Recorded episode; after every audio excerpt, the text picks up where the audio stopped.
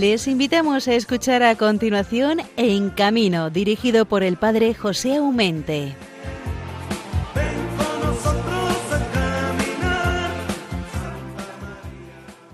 Paz y bien en el Señor. Queridos hermanos, estamos de enhorabuena, aunque permanezcamos encerrados entre las cuatro paredes de nuestra casa.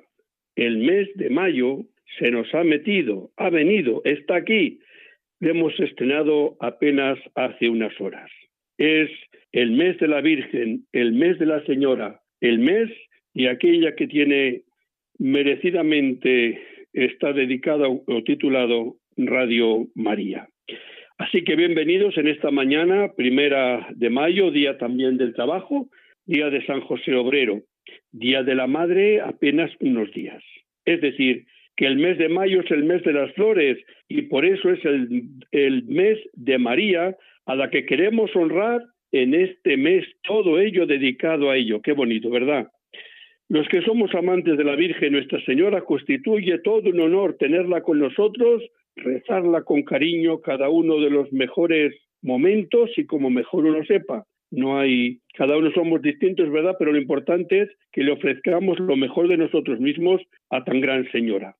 Lo importante es que la Virgen debe estar muy presente en todos nuestros actos y oraciones a lo largo de este mes, también durante el año. Pero hombre, es un mes especial para ella, ¿verdad? Es el mes de mayo. Radio María nos ayuda mucho a mantener entre nosotros ese espíritu mariano que tanto bien nos hace ahora y siempre.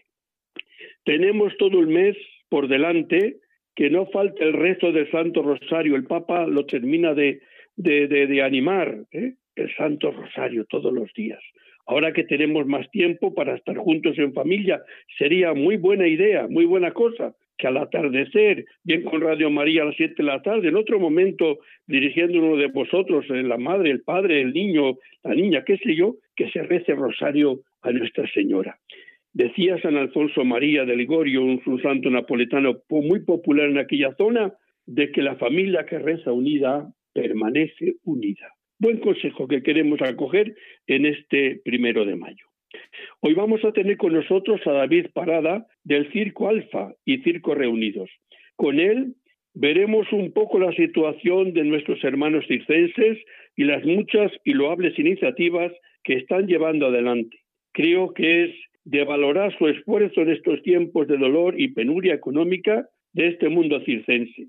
Tendremos también a nuestro hermano Juan Carlos Arcos, feriante, para que nos abra una ventana hacia la realidad de estos hermanos nuestros que aún no han comenzado a su trabajo y están llenos de incerteza de cuándo lo podrán iniciar. Seguramente que su situación laboral y económica será muy parecida a de la tantísimas trabajadores, principalmente autónomos, que han visto en estos meses cómo se cerraba su trabajo y con ello la posibilidad de tener ingresos en la familia. Creo que nos puede ayudar mucho a recordar nuestros feriantes y circenses la música de tristeza que todo esto nos puede llevar, pero no tenemos que caer ni en la tristeza ni en la melancolía. Tenemos que ver una luz también encendida en lo alto y siempre también una pequeña confianza o mucha confianza en la divina providencia. Lo decía Jesús cuando nos comparaba el valor que pueden tener los pájaros y la vida del hombre. Con Miguel Ángel Romero, camionero de profesión, daremos una mirada a la realidad de nuestros transportistas, bien sean estos de mercancías con personas o de mercancías de materiales primos o no primas, porque lo importante es que un transportista lleva de todo y a todas partes donde se necesita su presencia. Es un mar de gente obligada a quedarse en sus casas o a trabajar el mínimos. No quiero que este programa sea una sucesión después de problemas que nos achique, que nos aplaste. Queremos ver una luz encendida a lo largo de nuestra vida y una luz que pueda animar y sacar fuerzas de nuestra debilidad para saber que no todo está perdido, aunque las cosas están bien oscuras. Saludamos cordialmente a todos los oyentes de este programa, estén donde estén, porque imagino que seréis muchos los que aún estéis en la cama y hacéis bien si el trabajo nos obliga a madrugar. Os encomiendo cariñosamente a la protección de la Santísima Virgen María en este mes de mayo, dedicado a ella, que terminamos de estrenar hace unas horas. A las 12 de la noche comenzaba a surgir este mes dedicado a nuestra Madre. Felicito a todas las madres que el próximo domingo celebrarán su día, así como a todos los trabajadores, aunque en este día del trabajo mejor sería el regalo de, poder trabajar, ¿verdad? Con dignidad, el pan de cada día, ganárselo con ese sudor que dicen las Sagradas Escrituras. Saben que para ponerse en contacto con este programa contamos con un correo electrónico que paso a decirles en camino arroba radiomaria.es. Es un honor, un viernes más, hermanos, poder abrir de par en paz la emisora de Radio María para ofrecerles el programa En Camino. Comenzamos.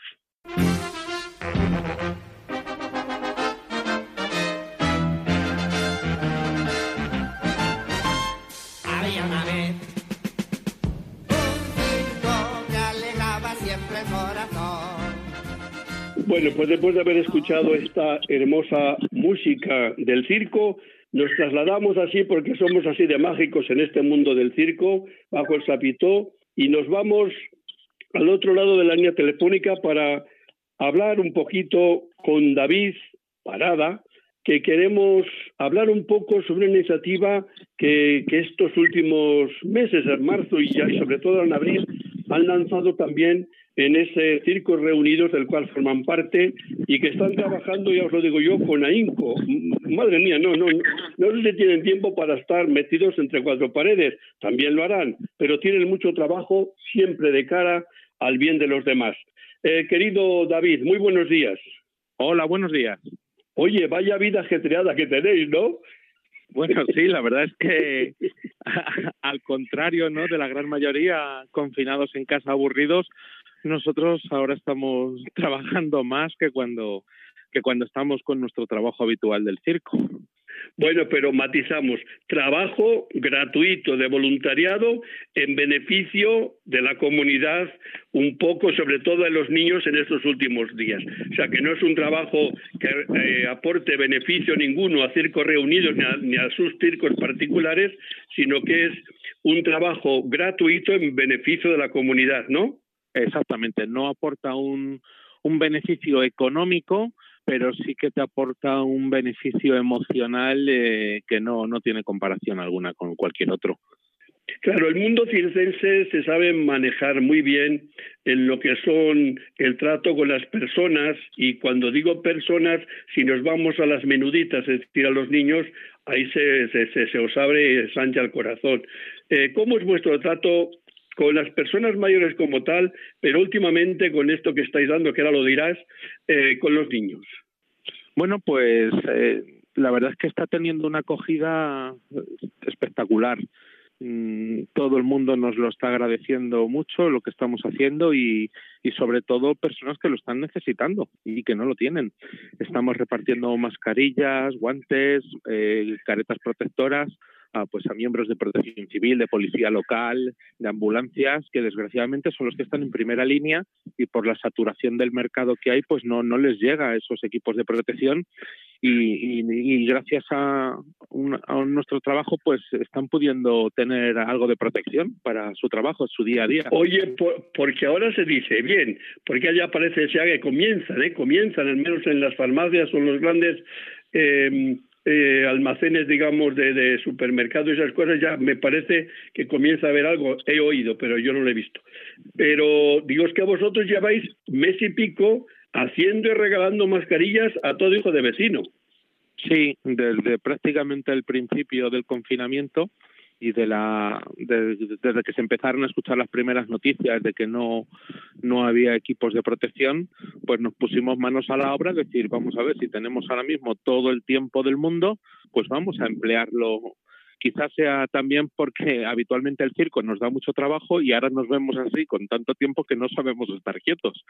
Y entonces pues hemos decidido pues intentar hacer una una buena labor para la gente que lo necesite Oye, ¿cómo se hace la, la, ¿Dónde saques la materia prima? Porque no tengo ni idea. Yo como las he visto por los vídeos que, que publicáis, pero no manualmente, porque no os habría cogido alguna, porque yo soy de esos que han estado sin, sin ninguna mascarilla. Ahora tengo tres que me vendió el otro día una farmacia como un gran regalo que me hacía.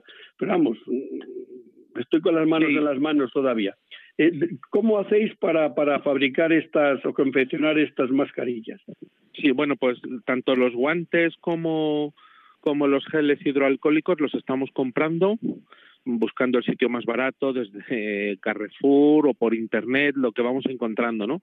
Y las mascarillas, por ejemplo, que estamos confeccionando, en mi caso particular, yo tengo mi residencia aquí en un pueblecito de Ciudad Real y a través del ayuntamiento se está gestionando unos equipos de costureros y a través de la empresa que se lo proporciona al ayuntamiento eh, estamos consiguiendo el material para confeccionar aquí en casa y luego enviarlo a, las oficinas de Circos Reunidos para que desde allí se vaya enviando y repartiendo. Claro, porque parece una broma, pero son miles las que vais repartiendo ya. Uf, mascarillas me parece que llevamos ya, me parece que eran sobre 70.000. Eso es lo que había oído yo, que llevamos unas 70.000 mascarillas. Una eh, borrada, una, una borrada. Oye, después el, paso que habéis dado para hacer mascarillas también para los niños o darles geles y esas cosas, eh, ¿cómo es que vino esa por la necesidad que se decía que no había para niños o por qué vino esa idea? Porque nosotros mismos eh, nos dimos cuenta en casa al ponerle una mascarilla a nuestro hijo que le quedaba muy grande y cuando se empezó a escuchar la noticia en la tele de que se iba eh, a dar el, o sea, se iba a suavizar el confinamiento y que los niños iban a empezar a poder a salir, dijimos, ostras, y las mascarillas para esos niños que van a salir a la calle. Y, entonces nos lo comentó nuestro presidente Vicente, o sea, fue, surgió de él y, y a raíz de ahí pues empezamos a confeccionarlas un poquito más pequeñas para que valieran para los niños. Oye, que nuestro compañero y amigo Nacho eh, yo no sé si parará algunas veces en casa quieto. parece que le han entrado el baile San Víctor, ¿no? Nacho, Nacho es el mejor. Ya está, directamente. No se puede decir otra cosa porque Nacho habitualmente se pasa las 24 horas del día dedicada a su trabajo, a su circo y a la asociación también, y ahora está dedicándole las 24 horas del día a ayudar a quien lo necesite. Algo, la verdad, que es que hay que alabarle. Bueno, de, de verdad que, que movimiento tiene, ¿no? Porque se desplaza incluso donde haga falta. Sí, sí, sí, o sea, está con las autorizaciones pertinentes, claro, se está desplazando, pues la semana pasada estuvo en, en Vallecas, en Entrevías, ha estado en Las Rozas, estuvo en Segovia, eh, por la Sierra de, de Madrid también ha estado repartiendo, siempre, como digo, con, con las autorizaciones pertinentes desde Sí, porque le he visto que ha repartido tanto a policía como a gente local como a, a cosas de, de hospitales, o sea que no habéis ido a una categoría de personas, a, a una, no habéis ido más o menos donde, según vosotros, o tenía necesidad o os las pedían, porque he visto que algunas residencias o algunas personas os solicitaban que iríais allá a llevar cosas. Hemos intentado cubrir los, los colectivos o grupos de personas más vulnerables y más necesitados, como pueden ser las personas que están luchando de, en primera línea, pues desde sanitarios a Guardia Civil, Policía Local, Protección Civil y luego también a, personas más vulnerables, como estamos viendo que están siendo, que es terrible lo que está pasando en las residencias de mayores, ¿no? Entonces hemos querido también llegar ahí. Eh, para dar un, creo que una, una mascarilla entregada a un policía local o a un miembro de protección civil, esa mascarilla va a ser va a hacer mucho más servicio que si se la entregamos a una persona que está en su casa y que sale cada 10 días a hacer la compra. Claro, eso, eso tiene razón. Pero me ha gustado mucho una frase que has dicho, que claro, los que estamos en casa, eh, entre cuatro paredes, tenemos tiempo mm, por encima del tiempo, vamos acumulando el tiempo y no sabemos cómo emplear el tiempo, o que nos aburrimos. Digo que dar una salida o ver una necesidad, intentar dar una respuesta, eh, es de alabar la generosidad que habéis tenido, porque también los circos reunidos podías haber dicho eh, lamentarnos de qué mala suerte, que, que desgraciados somos, eh, esto no termina nunca, nosotros, si sin embargo yo creo que es verdad que el circo como tal lo está pasando muy mal, es que parece como si lo regalamos, es que nos sobra, no, no, no sobra nada, digamos que la pobreza, la, la, la necesidad la recompartimos con los demás que la riqueza porque nos estamos a nosotros mismos. Es decir, que al, al final eh, lo que es el material de las cosas no puede ser tan valioso, pero sí le, aumenta el valor, la generosidad y el cariño, con lo cual habéis mirado una necesidad y en vez de lamentar el que no se hace nada desde la política o de los ayuntamientos o de quien sea, vosotros habéis arremangado y habéis dicho, y aquí estamos nosotros y podemos dar una mano. O sea, no os habéis quedado en la lamentela, sino que habéis hecho lo que humanamente queríais que debíais hacer. Yo ahí veo la alabanza y, el valor que de lo que estáis haciendo. Sí, bueno, pero no solo los circos, mucha gente está ayudando. Cierto es verdad, y conoces a, nuestro presidente, a Vicente, eh, es una persona que tiene la gran capacidad de en cualquier situación sacar la lectura positiva y buscar soluciones. Eh, manteniéndonos siempre unidos, eh, aparte de las diferencias que podamos tener cada uno, como personas diferentes que somos.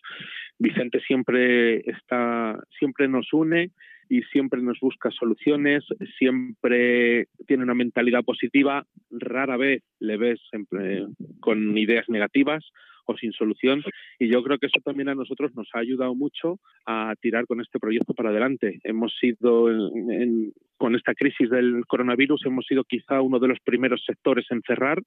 Eh, seremos uno de los últimos en, retomar la actividad normal por, la concentración de gente que, se produce en nuestros espectáculos y aún así pues estamos intentando ayudar en todo lo que podemos. Y como ya te digo yo creo que buena parte de culpa de eso la tiene Vicente.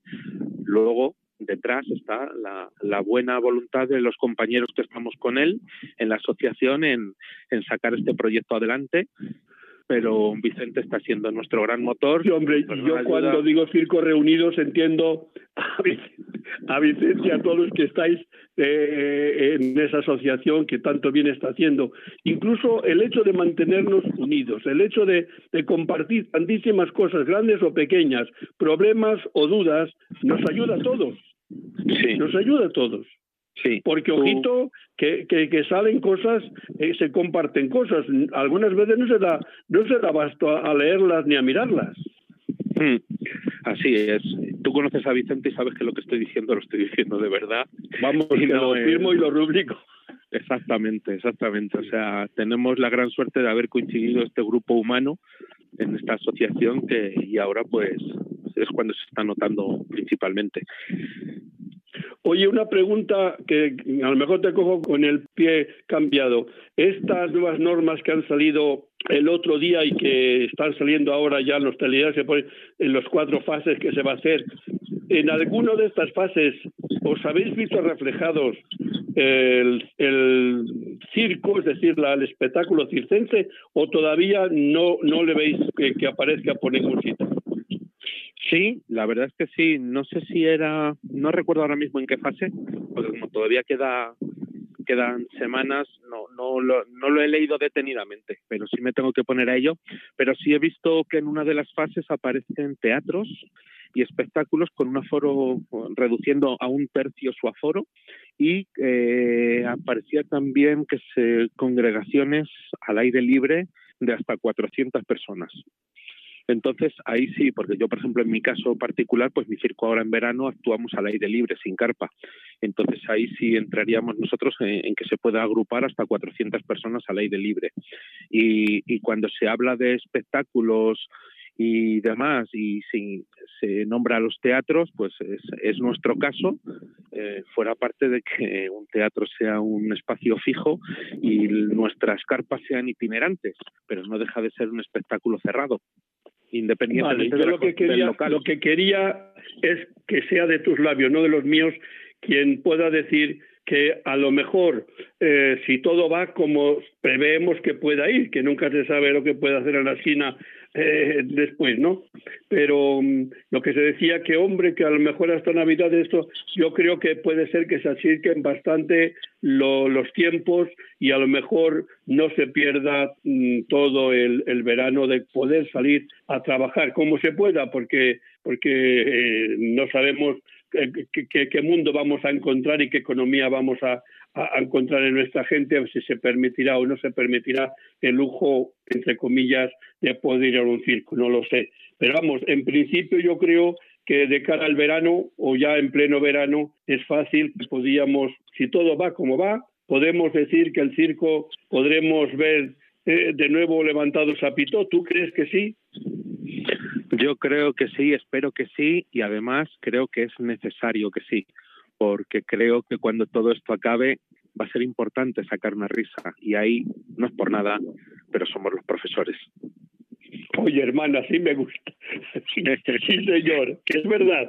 Y hay que decir así, porque si, si, si, si el mundo necesita algo en nuestras situaciones, un poco que nos haga un poco de cosquillas y nos saque la mejor de las sonrisas que tenemos dentro, a lo mejor un poco acobardada porque las noticias que nos vienen dando de hace casi dos meses es que parecemos que estamos en, el fin de los tiempos. Así que yo creo que vamos a, darle gracias a Dios y al, circo que estará siempre dispuesto ahí para que podamos seguir viendo lo que mejor saben hacer ellos, que es ofrecernos todo lo mejor de sí mismos, pues que ofrece ellos mismos como don a los niños y a los mayores. Así que añoramos ciertamente que se pueda decir, comienza la función, que salgan los payasos, los malabaristas y todo aquel tropel de artistas que los buenos circos tenéis siempre preparado. Querido David, nada, que, te doy gracias de todo lo que hacéis por el bien de la sociedad en estas eh, manifestaciones que habéis tenido de, y que, que seguís teniendo, de ofrecer estos geles o estas mascarillas o lo que sea en bien de los niños o de los mayores que lo necesitan, pero yo creo que es un, un gesto sencillamente bien bonito que nosotros como sociedad os agradecemos. Así que en tu persona agradecemos a Circo Reunidos y a toda la familia circense que gira y camina por nuestro territorio español. Muchas gracias, hermano. Gracias a vosotros. Que Dios te bendiga. Gracias, igualmente.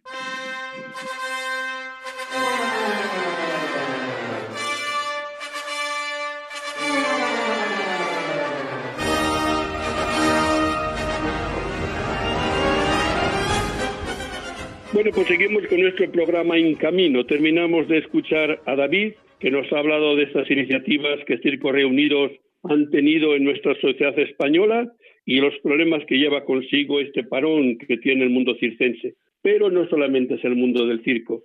Junto al mundo del circo está padeciendo esta situación ya prolongada, que es el mundo de la feria. Estos feriales que están tristes, estos feriales que les falta la música, les faltan las atracciones, les faltan los niños, les falta la, gente. El ferial lo hacen todos, ¿verdad? Lo hacen las personas que van al ferial, pero lo hacen también las atracciones, esas maravillosas atracciones que llevan los feriantes de un sitio para otro es un momento de crisis para todos porque lo que menos podíamos imaginar es tan cerrona, sentido más amplio de la palabra, que estamos padeciendo. Para hablar un poco de esta situación de nuestros hermanos eh, feriantes, tenemos con nosotros a Juan Arcos, es presidente de la Asociación de Feriantes de Valladolid, y es el con el que vamos a tener un poco una mirada, ¿eh? una mirada en qué situación se están encontrando estos hermanos nuestros, que de hecho ahora mismo tendrían ya que estar en varias fiestas, pues trabajando, ¿no? Haciendo lo que mejor saben hacer, que es atender a los niños y a los mayores. Eh, querido Juan, muy buenos días. Hola, muy buenos días. ¿Cómo estás? Bueno, pues nada, pues me imagino que como casi todo el mundo, aquí encerrados en casa y bueno, pues sufriendo mucho por la situación. Deseando que abra la puerta, ¿eh? Sí, desde luego. Ay, madre mía. Oye, que eh, decíamos, eh, claro, cuando nosotros decimos eh, las ferias, pues nos imaginamos inmediatamente, nos viene música, nos viene alegría, nos viene atracciones, nos viene circo, nos viene mogollón de gente, cosas que vamos comiendo, que vamos saboreando, porque la feria es todo, es, es entra por los cinco sentidos. La feria no es una cosa concreta, es ¿Qué es la feria? Pues es que entra todo, es lo visto, los oídos, el olfato, es, todo la feria. Tenía que haber tantas fiestas ahora en abril, sobre todo ya a partir de mayo, y, no se ve el día que podáis sacar a la luz las atracciones. ¿Cómo estáis viviendo esto de los, los feriantes, los que os afecta en primera persona? Bueno, pues como estás diciendo, sí es verdad que la feria es el todo, ¿no? Yo creo que vamos con todo el mundo y creo que en todas las fiestas, en todas las verbenas y en todos los sitios ahí estamos, ¿no? Intentando ganarnos la vida y al mismo tiempo, pues intentar divertir a la gente. Y bueno, pues lo estamos viviendo con muchísima preocupación eh, y con una incertidumbre muy grande porque la verdad es que no tenemos vista a futuro eh, el poder volver a, a reaccionar nuestro sector. De hecho, estamos tan preocupados que hemos hecho algo que nunca se había hecho y es juntarnos más de 50 asociaciones de toda la España y formar pues una confederación de, o una unión de asociaciones. Eh, de momento la hemos puesto como UIFE y, y, bueno, pues ahí estamos tratando de elaborar y de hacer cosas de cara a pedir al gobierno que se acuerde de nuestro sector y, y de ver cómo podemos ir haciendo mm, algo que es otra vez sinónimo de toda la fiesta, que es volver a, incluirnos nosotros en ellas. Pero la verdad es que ya está la situación tan mala que no vemos ni el día ni el momento. O sea, estamos muy preocupados.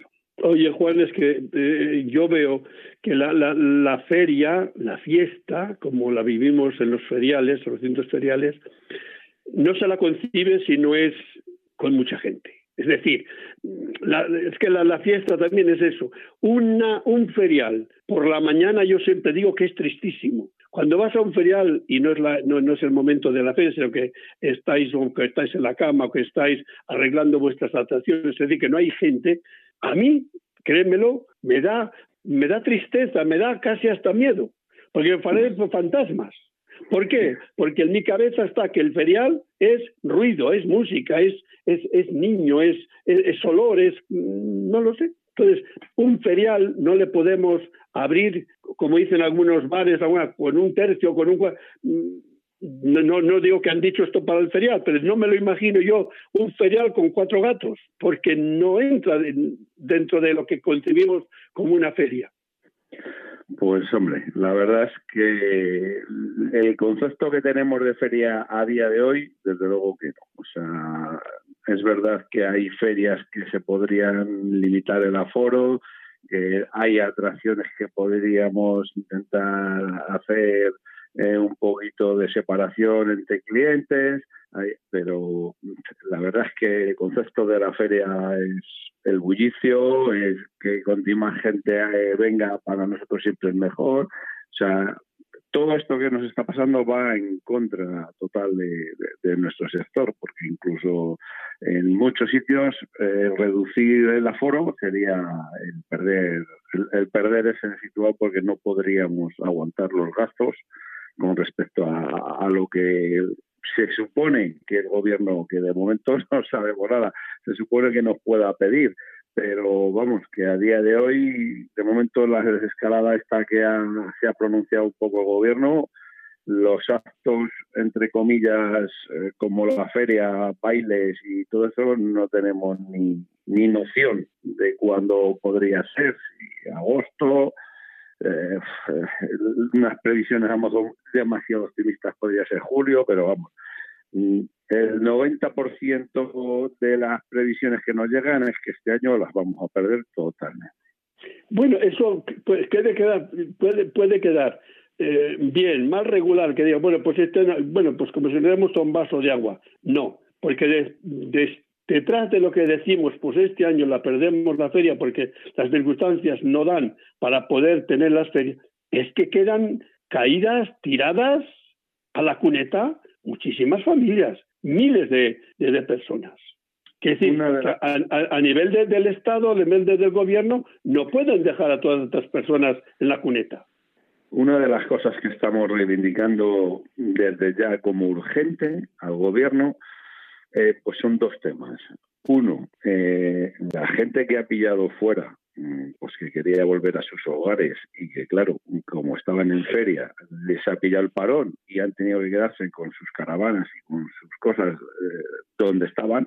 Entonces, claro, el confinamiento dentro de un piso es malo pero en caravanas de dos y tres metros cuadrados, pues, pues, pues, fíjese, o sea, hay en muchos sitios donde, claro, iba a haber feria, te dan agua, te dan luz, y en muchos sitios que a lo mejor quieren, que quieren cortarte el agua y la luz porque ya no va a haber feria. Entonces, ese es uno de los puntos que, que, bueno, y la verdad es que al final se solucionó un poco, se habló con la DGT, se pudo movilizar la gente hacia sus casas y pero ahora el siguiente es muy trágico, porque claro, no hay ferias, venimos de todo el invierno que hay muchas familias que no han podido ganar el sustento, que no han podido trabajar, porque en invierno, el, ya te digo, el 70 o 80% de los gerentes no se trabaja, nosotros tenemos la suerte de que sí que podemos trabajar todo el año, aunque no ganamos los clientes como para poder pagar gastos y, tal, pero bueno, siempre se, puede hacer algo.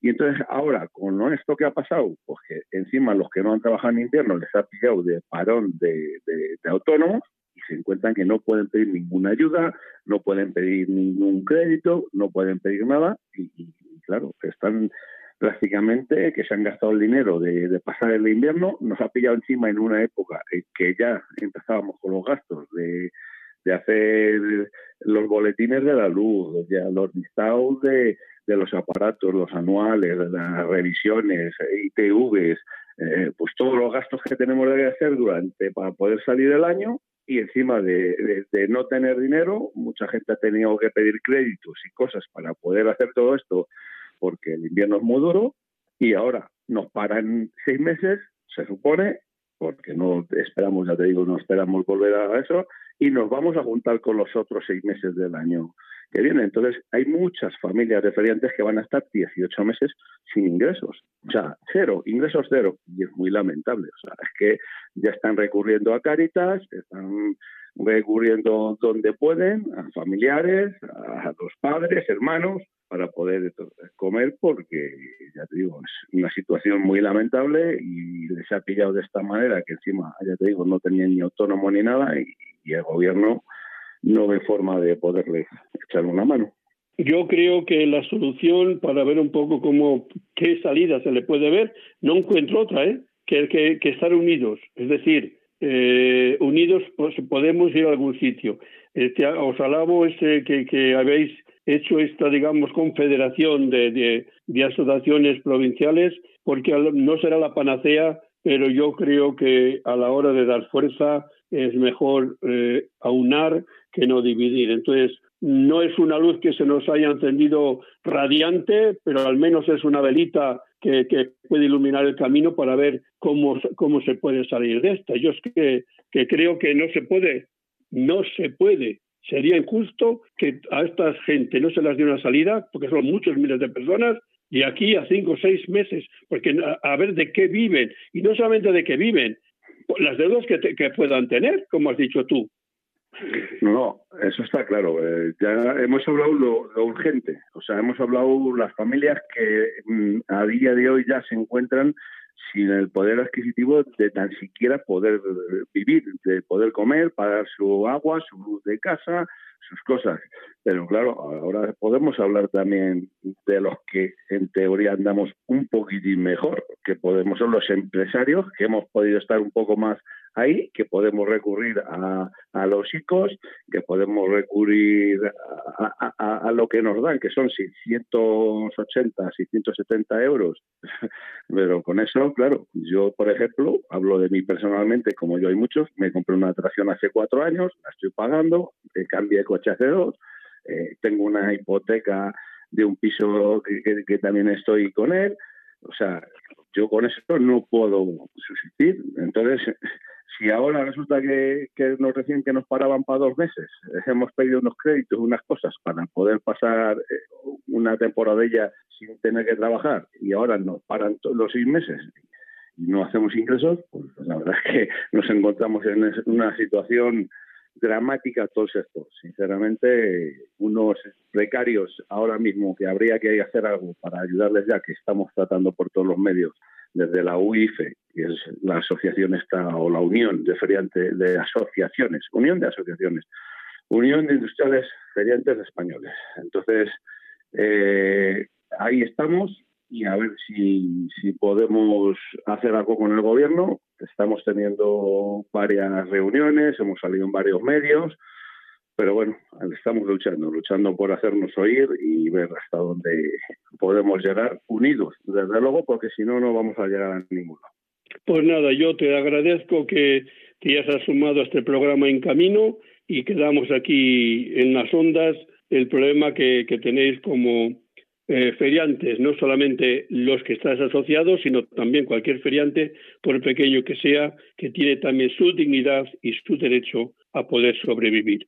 Así que quede aquí nuestra petición y, sobre todo el, no el antojo, sino el derecho a que se nos trate con dignidad y con respeto. Así que, querido Juan Ignacio, que Dios te bendiga y, adelante, ya iremos de cuando en cuando llamando a alguno de, de, esta asociación y nos vais poniendo al día de cómo van las cosas. Que tengas un buen día y hoy que comenzamos el mes de mayo, fíjate qué bonito es el mes de mayo para las ferias, ¿no? Qué pena es quedarse en casa, pero creo que es lo que hay, hermano, ¿eh? Pues sí, la verdad es que es lamentable. Encima empieza el buen tiempo, parece ser. Eh, aquí el mes, digamos que empezamos ya todas las ferias, que estamos prácticamente abril hasta octubre y, bueno, estamos aquí sufriendo esto y bueno, a ver si el gobierno a través del comunicado que le hemos hecho y, nos puede ir solucionando nuestros temas y muchísimas gracias por darnos voz desde todos los programas de comunicación, especialmente hoy el vuestro y, y bueno, pues intentaremos luchar para seguir el camino. Venga, hasta luego hermano, que Dios te bendiga. Vale, muchísimas gracias. Hasta luego. Oración del circense y el feriante. Señor Jesús, amigo de los niños grandes y pequeños, has pasado por estas ciudades y pueblos sembrando la paz y la alegría. Te doy gracias, Señor, por mi trabajo circense y de feriante que tanto amo. Me envías por todos los caminos para llevar un poco de alegría y distracción. También tú, Señor, invitabas a la gente a ser feliz, a hacer de su vida una fiesta. Nos has enseñado a conservar un, corazón de niño para poder entrar en tu reino. Reconozco, sin embargo, que a veces me enfado cuando las cosas no salen bien, cuando algo se rompe, cuando el tiempo no es favorable. Qué fácil es perder la sonrisa, ¿verdad? Ayúdame, Señor, a ser para todos un testigo de Evangelio. Que la sonrisa y la alegría de los niños me anime. Que las luces y la música del recinto ferial alegren la oscuridad de los corazones. Hazme solidario con todos los que están de camino o en los recintos feriales. Que juntos vivamos la paz y la alegría que nos has confiado y que tu voluntad, Padre, sea fiesta en la tierra como en el cielo. María, Señora de la Pascua y de la Alegría, protégenos a todos. Amén.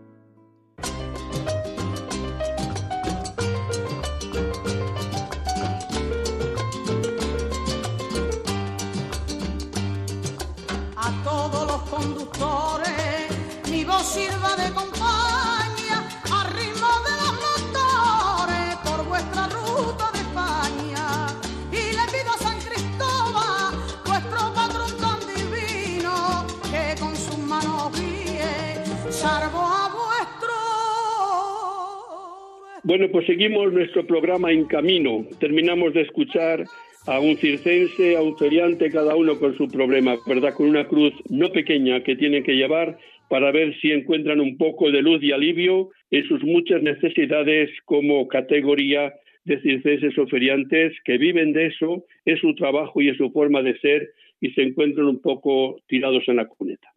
Pero no será mucho más halagüeña la vida de los transportistas. Mm, hablamos tanto de, los transportistas, bien sea de, camiones, bien sea de autocares, bien sea de, paquetería, qué sé yo, de anda, que no hay gente que, que, que, hace transporte de personas o de mercancía. Para todos ellos, no todo es halagüeño y no todos son facilidades, ni toda la vida les sonríe. Habrá sus sonrisas, pero también sus lágrimas. Pues para hablar de todas estas cosillas, nos vamos a trasladar ahora siempre con, el, con la magia que nos da el estar en este mundo circense y queremos eh, hablar desde el otro lado telefónico con Miguel Ángel Romero, es de la agrupación de transportistas de Getafe y aparte de que es una asociación potente, esa de, de, Getafe, pero mm, seguramente que no todos serán luces. Alguna sombra verás tú que va a haber. Así que, querido Miguel Ángel, muy buenos días.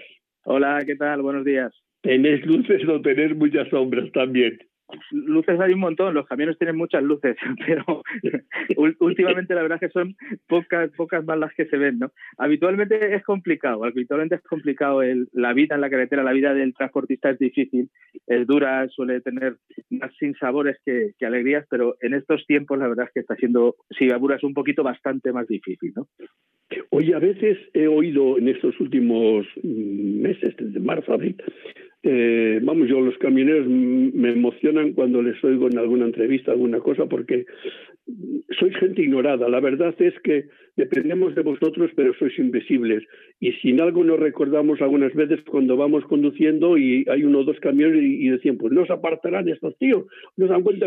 Es decir, que, que, parece que os, os, ignoramos o nos molestáis porque, porque ocupáis, según nosotros, la carretera que nos correspondería a nosotros. Es así, la, somos así de ingratos, pero después vamos a hacer cualquier cosa y todo lo que hay allí ha venido por transporte, ¿verdad? Quiere decir que ha habido una, una, mano no mágica, sino real, que a por la noche o a cualquier hora pues ha llevado esa mercancía para que yo pueda hacer la compra al día siguiente, ¿verdad? Pero me molesta, digo, que, que en estos tiempos se quejaban mucho los transportistas de que les cerraban la dónde ir al servicio, dónde comer, dónde tomar un café. ¿Cómo está esa situación ahora? ¿Sabes tú algo? Bueno, la verdad es que eh, ha, mejorado algo, muy poquito, y digo muy poquito, ¿eh? Eh, ha mejorado algo porque bueno, que ya se dieron cuenta de la situación y de que no podían tener a, a ningún trabajador, bueno, a ninguna persona, le podían tener 10 o 12 horas montado en un camión fuera de su casa y que no pudiera tomarse un café o asearse o incluso comerse un bocadillo. Entonces, bueno, parece, abrieron unos cuantos, unos cuantos restaurantes, tampoco muchos, 300 en toda España o algo así fue, para que estas necesidades básicas eh, eh, al que le pillaran la ruta, pues pudiera hacerlo. Pero es verdad que ha sido eh, hablan de, que los sanitarios han estado desprotegidos, hablan de que ha habido la gente de los supermercados que no han estado bien nadie se ha acordado, nadie ha pensado cómo estaban esos hombres y esas mujeres, que afortunadamente cada vez hay más, que... Eh, Oye, Miguel Ángel, yo te corrijo. yo te corrijo que nadie. Yo en este programa siempre nos recordamos y os tenemos muy presente. Así que, Cosi, al menos el programa y camino, los camioneros tenéis un cariño especial. Eh, lo sé, lo sabemos, lo sabemos y además eh, padre sabe que, tenemos una relación y que, y que eso nos consta, pero realmente eh, en el día a día de, esa, de, todo ese transporte no, ha habido manera. Han estado, de hecho, bueno, hasta ahora hace cosa de 15 días que empezaron a repartirles mascarillas. Han estado cargando, descargando, pasando frío, pasando calor, hacinados en los, en los muelles de descarga sin ningún tipo de protección sin ningún tipo de protección. No, sabemos cuántos compañeros son los que han caído enfermos, porque se cuenta mucho cuántos médicos y cuántas enfermeras que hay que agradecerles enormemente y, no, tendremos bastante agradecimiento en la vida para, para, para todo lo que han hecho y lo que siguen haciendo. Pero nadie se ha acordado de todos esos transportistas que han permitido que los supermercados siguieran abastecidos, que siguiéramos pudiendo ir a comprar, aunque fuera esperando filas, y que nadie, nadie ha tenido la, la sensatez de intentar facilitarles esa labor. Ha sido, está siendo una etapa muy difícil porque ya no estamos hablando solo de lo económico, porque hay muchos, muchos transportistas que eh, se encuentran en una situación absolutamente eh, ruinosa, teniendo que seguir pagando sus, eh, sus camiones y, teniendo que seguir pagando un gasoil de algo que no han cobrado y que no, no saben cuándo van a cobrar, que están en sus casas solo con deudas y sin ningún ingreso. Ahora parece que hay algunos que están ingresando una pequeña cantidad de 700 euros, algo así es, pero obviamente no da para pagar la letra de una máquina que es la herramienta de trabajo que cuesta en muchos casos 120 y 150 mil euros. ¿no? La situación es muy complicada. La verdad es que algunos han trabajado por, por obligación porque eran estaban en ese digamos en ese mecanismo de, de, esencial, ¿no? De que para el alimento la cosa que sería de, de nosotros y no esos transportistas. Pero ha habido muchos transportistas que tienen que estar con el camión parado y, las letras siguen y los problemas siguen y, las deudas acumulan. ¿Cómo se saldrá de esta? ¿Sabes? ¿Os imagináis un poco cómo se podrá salir? ¿Saldremos malheridos? ¿Necesitaremos eh, como el que va cojo unas muletas? ¿Cómo saldremos de esta? Pues sinceramente, espero mm, que consigamos mm, salir de alguna forma. En estos momentos eh, eh, el, futuro se ve bastante oscuro. Aquí es en el sector del transporte tanto de mercancías como de, viajeros. ¿eh? Eh, el, impacto económico va a ser tan brutal que eh, va a ser mucho, mucho, mucho, mucho el profesional que va a tener que, que, dejar de, realizar su labor.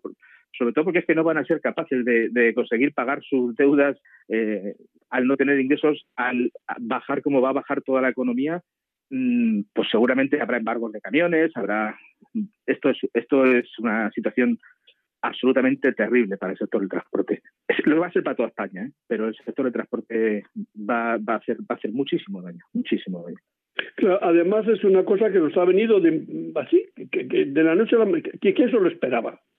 Nadie, nadie, indudablemente. Esto no es una crisis económica sobrevenida de, de, acciones o de, o, de, o de situaciones que se podían haber previsto. Esto ha sido de un día para otro, de un día para otro, lo que podía haber sido un buen mes como podía ser marzo, eh, convertirse en la ruina absoluta, eh, sin, sin, sin comerlo, sin beberlo y sin poder verlo venir, y sin poder verlo venir.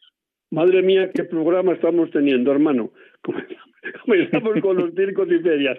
Ya terminamos. de verdad, ¿eh? Son de esos programas que te pueden oprimir porque, porque no tienes palabras ni tienes respuesta y soluciones para estos casos, porque nos superan, porque detrás hay muchos miles de personas. En los tres sectores hay centenares de personas.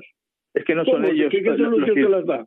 Es que no son los circenses o, los transportistas, es que son las familias, son todo lo que come del trabajo de, todos ellos, ¿no? Y, el, el, trauma eh, social que se va a generar con esto va a ser va a ser enorme. Pues nada, hermano, es lo que quería oír de, directamente de un transportista. El otro día tuve otro transportista, pero tenía un hijo transporte y él estaba jubilado para ver un poco desde fuera, no tan metido como, como estás tú, a ver un poco la situación. Yo ya entramos de lleno y la situación pues mm, está un poco quemada. Yo creo que veremos en estos últimos próximos días por dónde tiran las cosas, pero vamos, mm, mucho halagüeño yo no lo veo tampoco de aquí a, unos meses, ¿eh?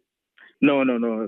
Por mucho que quiera que quiera recuperarse la economía, como dicen estos que saben tanto de estas cosas, que si en V, que si en U, mira, el pico de la V me parece a mí que está en el 2025, ¿sabes? El, de abajo, a ver si conseguimos eh, empezar a subir a partir de ahí, porque mm, es que no va a haber de dónde, no va a haber de dónde.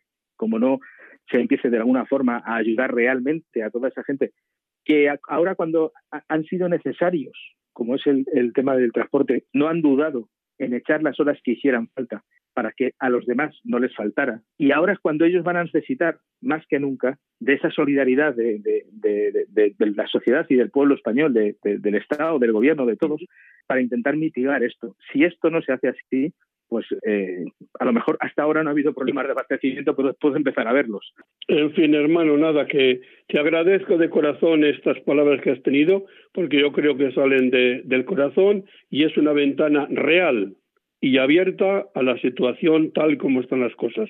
Así que no nos vamos a dejar ciertamente a, llevar por, por la tristeza, porque entonces es mejor que nos, que nos parta un rayo, ¿verdad? Yo creo que la, la esperanza es lo último que se pierde y vamos a mantener como podamos encendida esa llamita de la esperanza, sabiendo que alguna salida con la ayuda de Dios puede ser que encontremos y ojalá que sea más pronto que tarde. A menos es la palabra que yo puedo decir desde la fe y desde el cariño que os tengo. Otra no, no me atrevería a decirla. Pues muchas gracias. Esperemos que, así sea, que esos deseos se cumplan y, y si viene esa ayuda divina, pues seguro que va a venir muy bien. Venga, hermano, que te doy un abrazo. Otro Saludamos a todos los transportistas, camioneros, en tu persona que, que bien digno eres. Que Dios te bendiga, hermano. A usted también. Un saludo.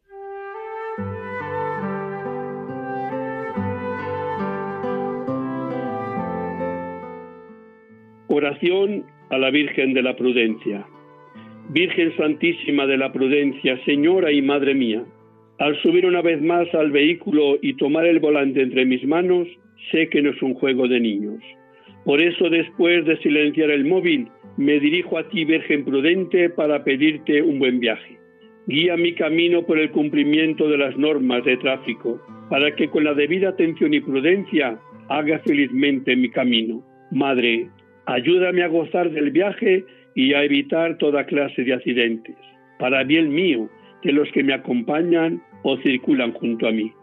San Cristóbal, patrono de los conductores, ayúdame a conducir con responsabilidad y en las debidas condiciones, no por temor a la multa, sino por amor a Dios y respeto a mi prójimo. Amén.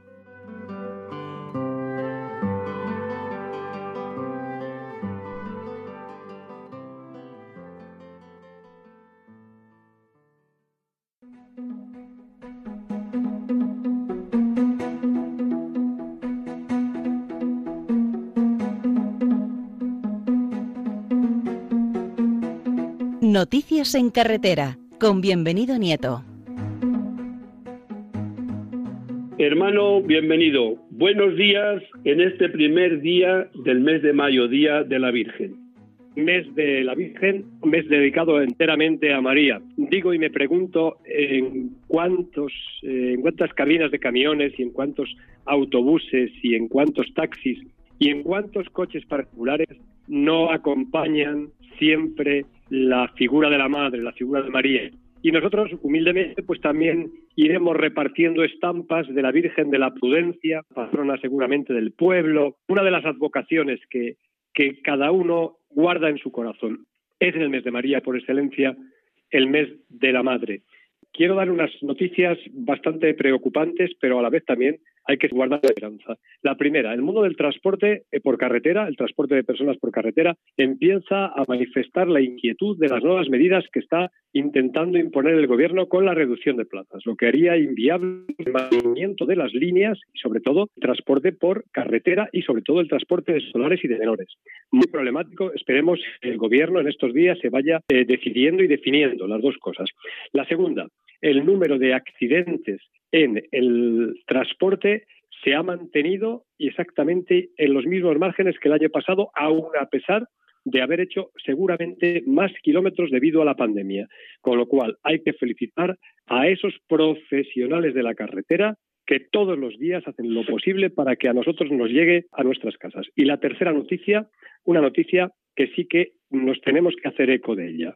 Las asociaciones de defensa de las víctimas de accidentes de tráfico están muy inquietas y preocupadas porque en estos momentos están sufriendo un agobio económico y están seguramente en entredicho el poner la viabilidad de sus planes de prevención de accidentes. A Esleme me lo recordaba esta mañana una amiga del programa, Marco Paja, preocupada por la inquietud de, eh, primero, no haber clases, no haber carga lectiva. Eso se traduce en que ha dejado de tener ingresos y, por lo tanto, seguramente muchos de los programas no puedan llevarlos a efectos. Vamos desde aquí para que entre todos podamos consensuar una serie de actividades para que esa prevención, tanto en el transporte profesional como en los jóvenes y adolescentes, lo podamos seguir manteniendo. Y felicitar a todas las madres porque estamos celebrando el mes de María, el mes de mayo, y a todas esas que nos han posibilitado la vida, darles las gracias, como damos las gracias a María y damos las gracias a la Virgen de la Prudencia para que nos acompañe. A todos, feliz día y feliz mes de mayo, mes de María. Buenos días. Buenos días, bienvenido y, feliz mes de la Virgen. Un abrazo. Pues nada, hermanos, que un viernes más hemos llegado al final de nuestro programa. Es un programa que nos puede quedar un poco el sabor de, de, preocupante por los temas que hemos tratado, ¿verdad? pero yo creo que, la luz nunca la debemos apagar. Siempre algo tiene que, mantener viva esa antorcha, que otros vendrán y el tiempo vendrá que la podamos iluminar a tope y, gozar un poco del fruto de nuestro trabajo. Son días preocupantes, tiempos preocupantes. Lo que hemos hablado aquí, tanto de circenses, feriantes o de transportistas, lo podemos multiplicar a todas las categorías de trabajadores, que estoy seguro que en vuestras casas estaréis diciendo más de cuatro, ¿verdad? Y mi familia, y mi padre, y mi esposo, y mi esposa, o en mi casa, o en mi eh, pasan estas cosas que nos estamos quedando sin ingresos y con una vida de futuro muy incierta en el sentido laboral. Eh, os acompaño a todos de verdad, os tendremos presentes en la oración. Es preocupante el momento, pero que juntos y con la esperanza ciertamente no nos puede defraudar. Le vamos a encomendar todas nuestras preocupaciones a ella, a Santa María en este mes que la providencia nos regala y que ojalá Radio María, que es la reina de esta casa eh, la Virgen pues, nos acompañe siempre con los programas que nos ayuden a mantener la esperanza de la fe y no solamente de la fe, sino también de la confianza en ese Dios Padre Providente que nos quiere más que nosotros mismos. Feliz Día de la Madre, feliz Día del Trabajo y feliz día y mes a todos los que seguimos las ondas de Radio María. Buenos días y hasta dentro de 15 días, si Dios quiere.